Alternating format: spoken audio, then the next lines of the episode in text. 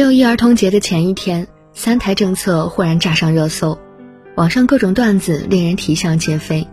有人为以后的老年生活感到担忧，不到六十五岁就要带九个孙子孙女儿；有人给民不聊生赋予了新的释义，指现代人因生活压力过大，没有生孩子的意愿，连聊一聊都不愿意，真是搞笑又心酸。甚至有人都把广东疫情跟三胎政策完美结合了起来，这些幽默的段子看后令人不甚唏嘘。其实这是大家在用另一种方式表达出自己对开放三胎政策的想法。在现阶段，三胎对于大部分人来说实在是一个太遥远的梦想。三胎这个政策是挺好的，因为它并没有逼迫你，你不想生的可以不生，你想生的。现在可以生三个，皆大欢喜，是一个好政策。但是它覆盖的对应人群非常有限。某媒体针对三胎特意做了一份题为“三孩生育政策来了，你准备好了吗”的网络投票。仅有百分之八的家庭是马上考虑生三胎的，这个结果显然不太令人满意。自从二零一六年全面开放二胎政策以来。我们对于生孩子这件事是越来越呈现鼓励的态度了，可是生育率却年年在下降。造成这个问题的根源究竟是出在哪里？这么说吧，我不买劳斯莱斯是因为限购吗？不是我买不起呀。大家不生孩子的原因跟不买劳斯莱斯的原因是一样一样的，不是不想，而是不敢、不愿、不能。而这三步里。女性的声音占据了绝大多数。要我说，我们三胎政策能不能很好的实施，我们的生育率能不能提高，这所有问题的症结全部在女性身上。昨天新华社公布了为何实施三孩生育政策的原因，我们可以好好看看。最主要的原因其实就两个：第一，生育妇女规模减少，婚育年龄推迟。也就是说，愿意结婚、愿意生小孩的女性变少了。我们再来看看大数据，我们现在的离婚大部分都是女性先提出来的，所以目前的婚恋、孕育孩子的现状显然是让女性不太满意的。现状不满意，愿意结婚生子的女性当然会减少。第二，群众生育意愿降低。这个群众生育意愿低，国家卫健委写明了三个原因。经济负担重、婴幼儿无人照料和女性难以平衡家庭与工作的关系，具体下来就是：不想生孩子，因为经济负担重的占百分之七十五点一，因为没人带孩子的占百分之五十一点三，因为女职工生育后工资待遇下降的有百分之三十四点三，其中降幅超过一半的达百分之四十二点九。我们再来看看这三个困境和压力，哪一个不是压在女性身上？赚钱养家要女性，照料孩子要女性，无法平衡家庭和工作的还是女性。具体的生育意愿低，是女性的生育意愿低，女性比男性更低。在生孩子的这个过程中，全身心投入的是女性，她必须把自己的身体、事业以及自己的职业规划全部投进去，那就是一个黑洞。你并不知道投进去之后会发生什么。如果他们还要面临经济负担重、生完小孩没人带、不能得到很好的教育、毁掉自己的事业、身体变差、身材走形、丈夫出轨家暴、公婆刁难等等，那么谁会愿意生呢？所以三胎的症结其实都是女性婚育现状的症结。如果能够让女性愿意生、大胆的生，那么我们三胎政策就能得到很好的实施。生育率大大提高。三胎的话题还在热烈讨论，另外一张图片也立马冲上了热搜。一个女孩去求职，为了证明自己没有生育的打算，啪的一声出示了自己的绝育手术单。原本以为这样就完全消除了用人单位对职场女性生育的担忧，而老板似乎也对此比较满意。然而，人力资源部的人却担心。一个失去生育能力的人可能会性格偏激，最后还是把他淘汰了。看完这个事例，我不禁从心底涌出一阵深深的悲凉。职场真的对女性很残酷，只要你是一个女性，就必然要遭受一部分的质疑和歧视。未婚的担心你要结婚生子影响工作，已婚已育的怕你会生二胎。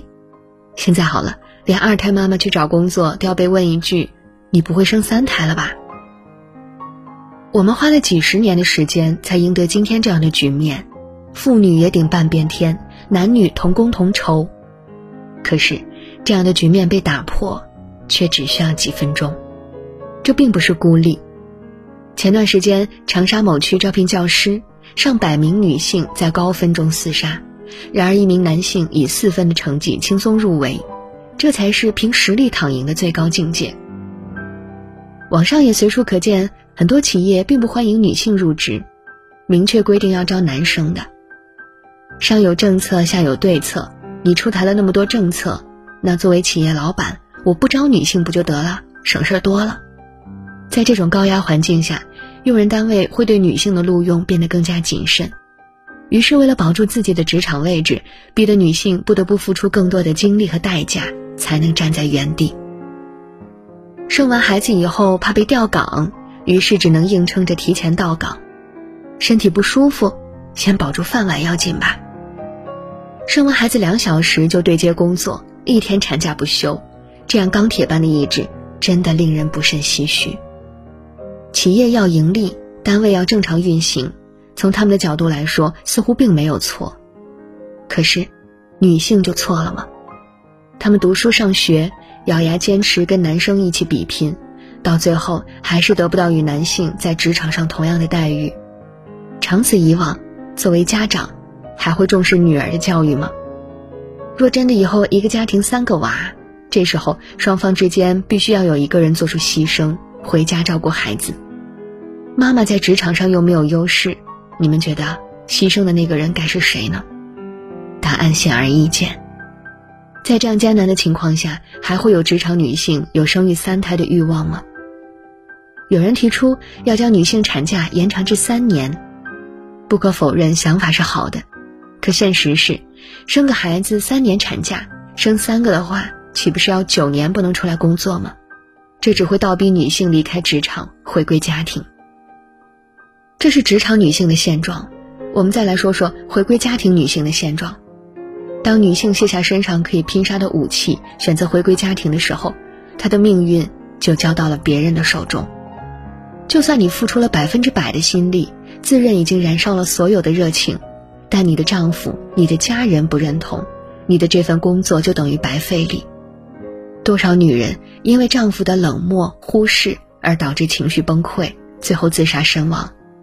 三十七岁女海归博士抱着才五个月大的孩子跳楼自杀。三十一岁宝妈于自己生日前一周抱着两个年幼孩子跳楼。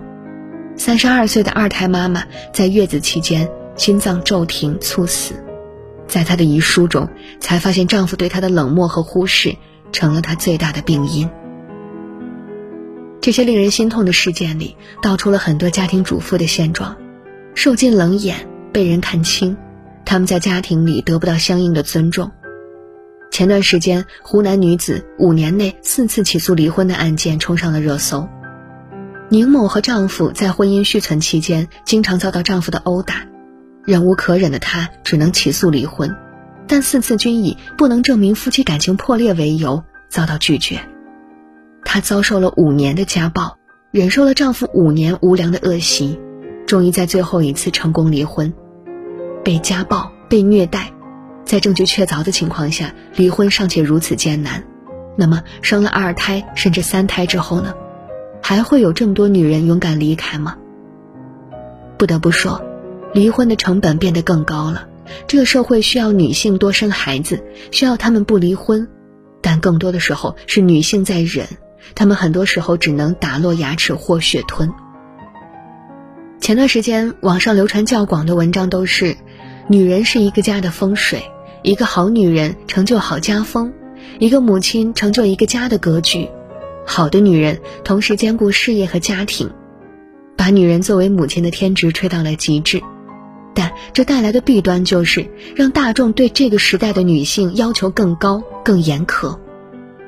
你去上班，别人就会骂你不带孩子；你在家里当家庭主妇，别人就会骂当家庭主妇没有价值。你真的不知道如何让他们满意。这个社会需要的女性是既能站着把钱赚了，又能站着把娃带了，要相夫教子，要家庭幸福，要经济独立，要美貌伶俐。为了工作不带孩子不对，只带孩子不工作也不对。可这样的女性是神，不是人。当我们更加严苛要求女性的时候，当我们更加苛刻对待女性的时候，这样只会把她们逼到一个边缘，越来越不想生孩子，越来越不想结婚。她们连婚都不想结了，更何况三个孩子？她们连自身都管不了了，更何况三个孩子？